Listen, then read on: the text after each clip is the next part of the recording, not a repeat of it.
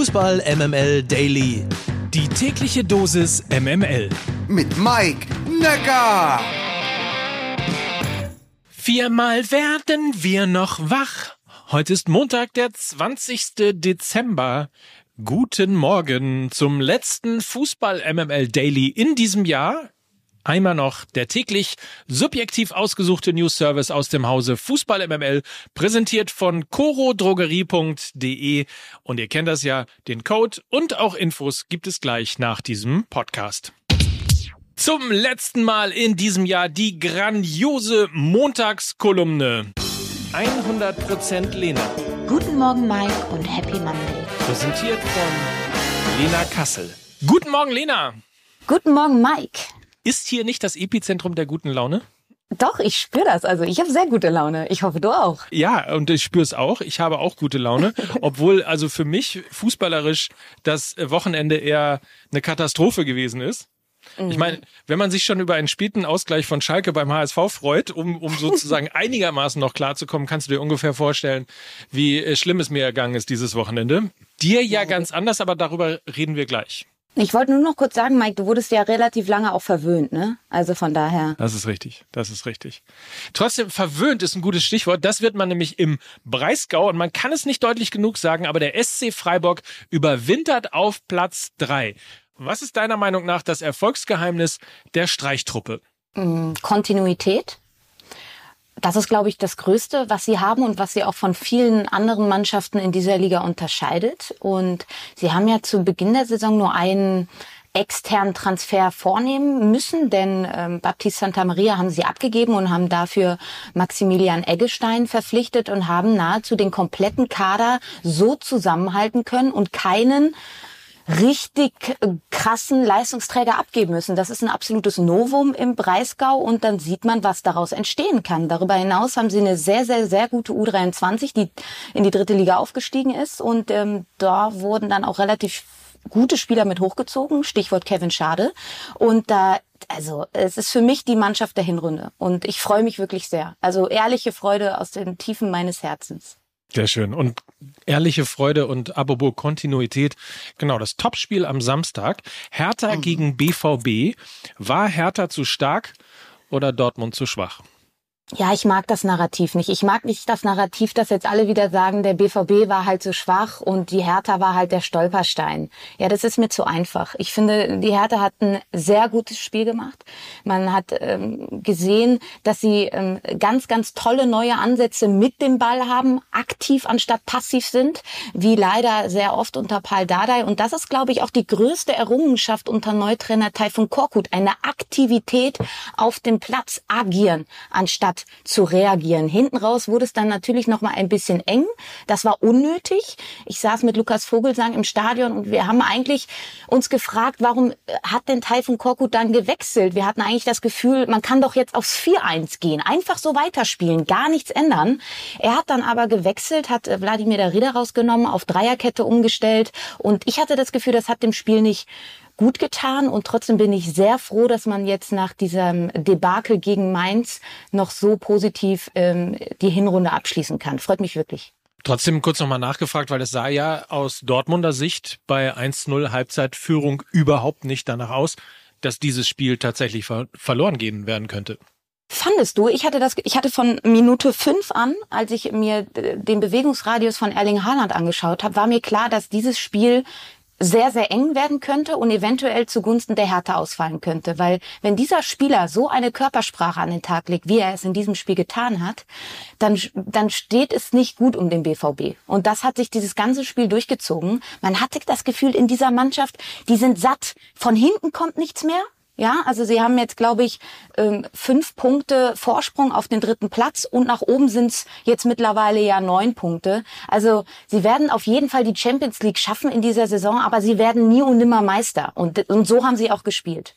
Was war oder wer war? Ist ja der 17. Spieltag, also die Hinrunde ist vorbei. Dementsprechend kann man ja mal die Frage stellen, was oder wer war deine größte Überraschung in der Hinrunde? Ja, wir haben natürlich schon über Freiburg gesprochen, die muss man in diesem Zuge nennen. Aber für mich auch Union Berlin. Der erste FC Köln, also ganz sicher der erste FC Köln. Sie haben nicht viel am Kader geändert. Ihr Königstransfer war der Trainer und dass Anthony Modest noch mal so zurückkommt, wie er jetzt zurückgekommen ist. Ich meine, er hat jetzt am Sonntagabend wieder ganz ganz spät den Kölnern drei Punkte beschert, drei wichtige Punkte und dass diese Mannschaft so so eine Hinrunde spielt, das hätte ich wirklich nicht gedacht. Äh, man kann in in die Riege auch nahtlos den ersten FSV Mainz 05 nennen. Ähm, das sind für mich definitiv die Überraschungen gewesen in dieser Hinrunde. Wer nach Überraschungen fragt, muss auch nach Enttäuschungen fragen. Deine größte Enttäuschung? Ja, ich, ich würde Wolfsburg und Leipzig sagen, weil äh, ich habe ähm, am Anfang der Saison gedacht, boah, haben die einen starken Kader. Also sowohl in der Tiefe als auch in der qualitativen Breite. Ich hätte wirklich gerade bei Leipzig gedacht, mit diesem Back to the Roots Fußball zu ähm, RB-DNA mit Jesse Marsch, das kann ganz, ganz gefährlich werden für die Bayern. Und ähm, auch mit dem Königstransfer André Silva, einem fitten Dominik äh, Soboslai. Ich dachte wirklich, dass sie ähm, oben oben mitspielen und dass sie dann jetzt wirklich ähm, auf dem zehnten Platz stehen. Das hat mich sehr überrascht und natürlich auch die Wolfsburger mit dem Kader auf dem dreizehnten Platz, Borussia Mönchengladbach auf Platz 14. Das, das sind das sind schon Enttäuschungen, ja. Dann schauen wir mal, wie es in der Rückrunde dann so weitergeht. Äh, eine Frage noch, äh, wer wird deutscher Meister? das stellst du. das, warte, ja genau, schön. Das ist ein schönes Geräusch in, in dem Sinne. Warte mal, Mike, ich sag dir mal was. Der VfL Bochum ist näher an der Champions League als Borussia Dortmund an Bayern München. Und damit ist, glaube ich, alles gesagt, oder? Damit ist absolut alles gesagt. Und die Frage ist ja immer, also woran liegt's? Man hat immer das Gefühl, die Bayern schwächeln, zumindest wenn sie in die Saison reinsteigen. Irgendwie hat man auch immer das Gefühl, es ist nicht alles super überzeugend. Und am Ende ja. steht es dann aber auch äh, 4-0 oder 5-0. Ist vielleicht nochmal, um, auch wenn es ein Narrativ ist, das du nicht magst, aber ist, ist, sind Bayern, sind die Bayern zu stark, der Rest zu schwach oder gibt es irgendwas, was man ja, uns als rettenden Punkt noch ausarbeiten kann? Also ich würde auch da das ähm, Stichwort Kontinuität. Also sie haben halt keine langen Durststrecken. Sie machen wenig Fehler. Sie haben wenig Stolpersteine. Und wenn wir über all diese anderen Mannschaften sprechen, über die Borussia Dortmunds, die Bayern 04 Leverkusens, äh, warum denn nicht mal Leverkusen, Mike Nöcker, ähm, dann, dann wissen wir, dass diese Mannschaften eben nicht konstant gut auf also nicht konstant gut spielen. Sie könnten ja selbst konstant gut im Mittelmaß spielen. Das ist immer oft zu Himmel hoch jauchzen, zu Tode betrübt. Und das ist bei Bayern, sie spielen einfach solide. Und, und das reicht eben für diese Liga. Und trotzdem reden wir auch immer über diese spannende zweite Liga, wo jeder jeden schlagen kann. Und ich sag ganz ehrlich, bis auf den ersten und den letzten, und selbst Kräuter Fürth äh, kommt ja jetzt langsam, haben gegen Union Berlin gewonnen, jetzt einen Punkt geholt, ähm, ist diese Liga doch spannend ich finde, das, was der zweiten Bundesliga immer als Qualitätsmerkmal ausgeschrieben wird, da schimpfen immer alle jetzt in der Bundesliga drüber, wie, wie, wie niveaulos und schlecht die Bundesliga wäre, weil es so eng ist. Da, da fehlt mir ein bisschen die, die gerechte Bewertung, muss ich sagen. Und dann müssen wir, glaube ich, zumindest einmal Props rausschicken in Richtung Duisburg. Da ist zum ersten Mal ein Spiel abgebrochen worden wegen Rassismus. MSV Duisburg gegen VfL Osnabrück. Und ich finde, dass äh, zumindest die Tatsache, dass das Stadion aufgestanden ist, dass der Stadionsprecher ähm, die Ärzte gespielt hat, Schrei nach Liebe und sich sofort alle solidarisiert haben und auch denjenigen, der rassistisch im Stadion gebrüllt und geschrien hat, identifiziert haben, ist, finde ich, großen Lob wert. Genauso muss man in solchen Situationen reagieren. Ja, und gerade wenn du das nochmal so nacherzählst, habe ich echt Gänsehaut. Das ist genau das Zeichen, was wir brauchen. Das ist genau diese Radikalität, die wir brauchen. Das ist die Konsequenz, die wir brauchen. Äh, ich sag mal so, es ist auch, steht alles im Protokoll, wie man eigentlich bei solchen ja, ganz, wie, wie man bei solchen rassistischen Vorfällen im Stadion agieren muss. Und der Schiri hat top reagiert, die ganzen Beteiligten haben top reagiert und genau so müssen wir dieses ganz, ganz große Problem bekämpfen. Lena, in diesem Sinne wünsche ich dir und allen, die es verdient haben, ein wundervolles Weihnachtsfest.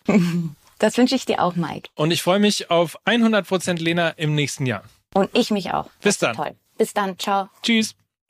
100% Lena. Guten Morgen, Mike und Happy Monday. Präsentiert von Lena Kassel.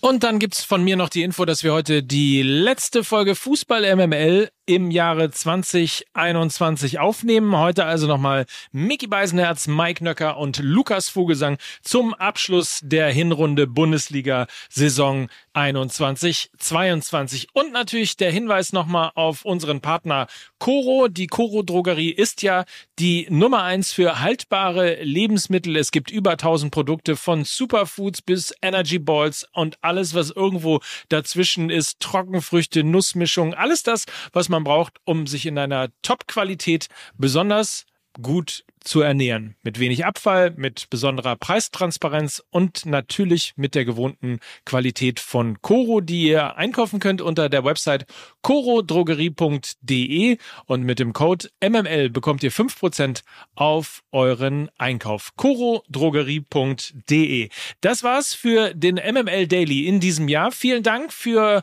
eure Treue. Es hat großen Spaß gemacht mit euch allen da draußen und ich freue mich auf das neue Jahr. Also für den, der uns nicht mehr im Podcast hört, an dieser Stelle natürlich mit der gesamten Redaktion frohe Weihnachten und einen guten Rutsch bis nächstes Jahr. Tschüss sagt Mike Nöcker für Fußball MML.